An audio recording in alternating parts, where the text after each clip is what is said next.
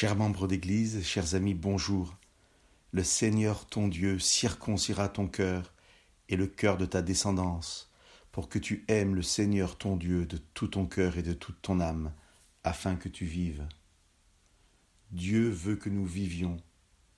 Vivre, ce n'est pas simplement respirer, manger et boire, mais être pleinement vivant, épanoui, heureux. Alors comment vivre pleinement? Dieu me dit que pour vivre pleinement, je dois l'aimer de tout mon cœur et de toute mon âme, c'est-à-dire de tout mon être. Mais l'apôtre Jean nous dit dans la parole, si quelqu'un dit j'aime Dieu et qu'il déteste son frère, c'est un menteur, car celui qui n'aime pas son frère qu'il voit ne peut pas aimer Dieu qu'il ne voit pas. Aimer Dieu, c'est aussi aimer l'autre. Alors, comment arriver à vivre cet amour et si je dis que j'aime, comment être sûr que cet amour est conforme à ce que Dieu attend de moi? Le Seigneur, ton Dieu, circoncira ton cœur. Le cœur n'est pas simplement le lieu des émotions, mais aussi de la réflexion et de l'intelligence.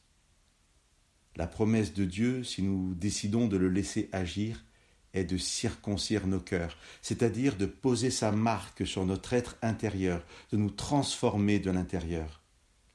La Bible appelle cela la nouvelle alliance. Dieu nous fait cette promesse. J'écrirai ma loi dans ton cœur.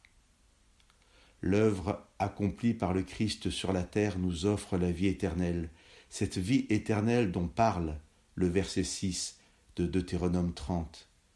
C'est une œuvre qui vient de Dieu, qui est une grâce de Dieu en Jésus-Christ.